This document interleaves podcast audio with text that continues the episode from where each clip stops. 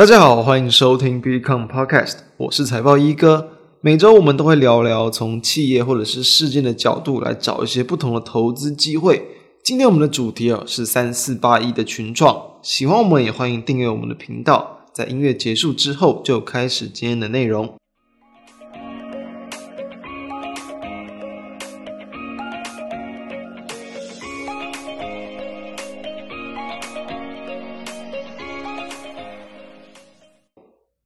近期哦，有蛮多人来跟我询问关于这个面板业的一些这个状况啊。那我们先简单的来了解一下这个台湾的一个面板业的一个状况。其实做面板嘛，大家都知道，就是不管像电视啊，然后手机，然后这个电脑、笔电等等哦，基本上这些都是他们的一个终端应用。那通常来讲，这个十寸以下，主要就是用到可能车用啊、手机为主。啊，十到十六寸左右啊，通常都是对应到像是笔电呐、哦平板等等。然后呢，在这个可能二十到三十寸之间哦，大多都是对应到这个可能 monitor。然后呢，在这个三十寸以上，通常都是在电视的使用。然后呢，国内的这个两大面板厂，像是群创跟友达，都是以中大尺寸为主哦。然后他们在这个十寸以上的一个这个面板营收，普遍都是占比这个超过有八成的。那在最近的一个情况，相信哦，应该大家对于这个面板业的这个股价，应该都是多少有注意到。近期面板业的走势哦，非常引人注目，不是很强，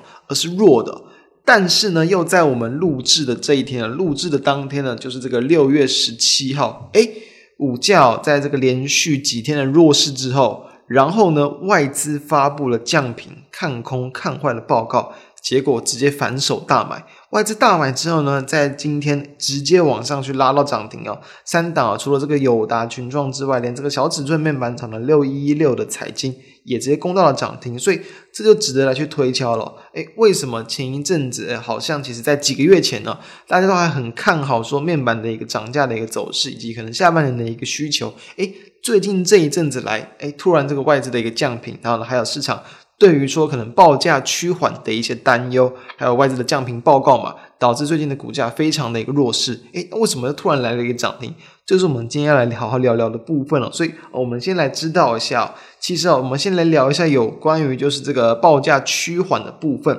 其实哦，这个面板的一个报价，在去年的下半年开始，其实就是一路的往上哦。它涨幅比较高的，比如说可能像五十寸啊、五十五寸哦，都是有超过一倍的一个幅度，等于说他们的一个报价是非常大幅度的一个上扬，连续的上扬。其实哦，这个报价应该不难去查到，如果你把那个线图去拉出来看，哎，面板报价其实非常漂亮的一个曲线，直接去往上的一个这个弯上去哦，很强。那举例来看哦。最近，比如说我们随便举两种尺寸，最近这几个月平均每个月的一个涨价的幅度，我有帮大家计算出来。那因为六月还没有结束，所以就是到这个五月。那假如从这个从今年的呃到一月份来开始算的话，以六十五寸的一个这个面板为例，一月份啊到一月，它的一个平均价格是涨了大概三点一三趴，二月份啊这是三点九趴左右，然后呢三月份是来到这个五点八三趴。到了四月份，哦，涨了这个七点八七趴，是一度一度的越涨越多嘛。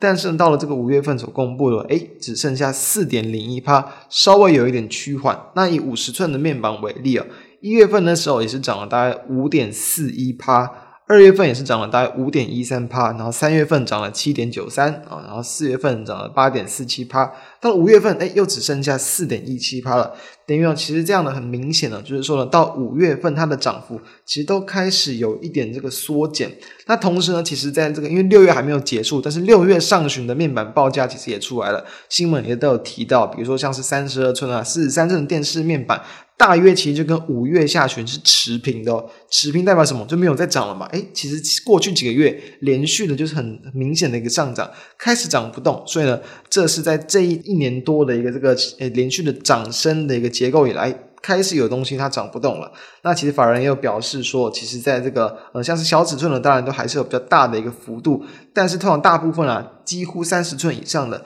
他们的涨势都比以前啊之前比起来都已经趋缓很多了。所以这就是在近期哦，其实就是从六月上旬以来，市场上开始有点担心的一个情况，也就导致哦，其实哦，为什么都大家都知道，其实这个大家去看筹码，其实法人已经连续去卖超这个友达跟群创好一阵子了，也才会导致哦，其实这两档股票应该说大概在四月底就见到了一个股价的一个这个高点，像比如说以群创为例，在四月底它的股价其实也最高的时候来到超过三十二块钱的。那到近期的话，其实是一度有这个掉到二十块哦，其实很大幅度的一个跌幅。主要的因为就是在筹码，就是因为这个法人持续的卖超。那法人为什么要卖？当然就是第一个哦，涨势趋缓。然后呢，同时啊，这个市场上也有去担心说，在这个下半年，尤其是可能在这个第四季的一个这个报价就会开始反转向下。所以说呢，就会去影响到他们的一个投资意愿。因为大家都知道，其实法人再去投资股票，一定是这个看得比较远的，甚至可能这个。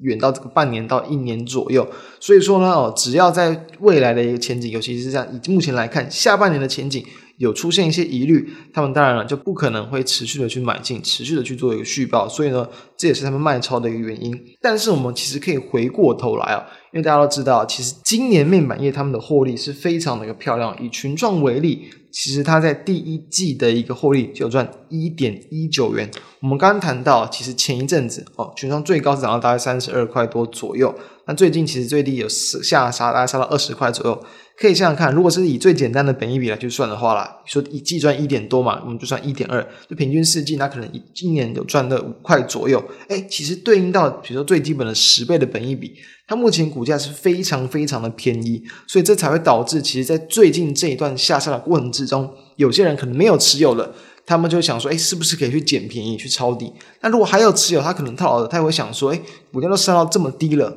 到底该不该在这地方去停损出场？会不会还要等待它反弹的空间？这是目前市场的一个情况。那我们这边再谈一下，其实从大概从可能其实也才不久之前，大概就是在这个一两个月之前，其实那时候市场其实都还是比较乐观的去看待面板的一个产业报价。其实那时候有提到，就是以这个第二季来看，其实上游的供应链这个整个供需都还是相对的一个这个紧俏。那群创它也是预期说，大尺寸面板的一个出货的一个这个面积哦。季都是维维持持平的，平均销售量的价格啦，销售的价格都会季增大概十五趴左右。那因为呢，其实最近不止这个面板啦，比如说像上游晶圆厂、驱动 IC 都还是有在涨价。那像什么 PCB 啊、玻璃啊，然后纸那个工业用纸，甚至是这个大家都在运价嘛。原物料啊、贵金属等等，都是不断的一个调涨，所以说呢，同样哦，这个面板面板厂他们也都会将这些成本容易可以去转嫁给客户，才会让他们有这种持续涨价的一个情况。那并且呢，其实市场是预期啊，普遍市场的共识是预期啊，在今年群创是有机会赚到这个六块钱以上，等于说它其实在下半年单季的一个获利。会比第一季来的更为漂亮，等于说在获利的表现上来看，因为获利本身非常的一个亮眼，所以单纯就一个评价的角度而言，即便哦面板报价在下半年可能会稍微趋缓，或是没有这么的强，其实它也很难会去陷入亏损的一个情况。所以以一个价值来讲，下档会一定的有一个支撑。所以今天这样的反弹，我们要可以去解释为它其实有一定的价值，也 OK。其实也可以解释为，因为其实在昨天哦群创的一个这个下杀杀的很惨。其实也是差不多接近到了五月中旬那时候的一个前低的位置啊，就是二十块钱以下，其实也距离没有很远了。所以说呢，其实在技术面上，它也是来到了相对的支撑处。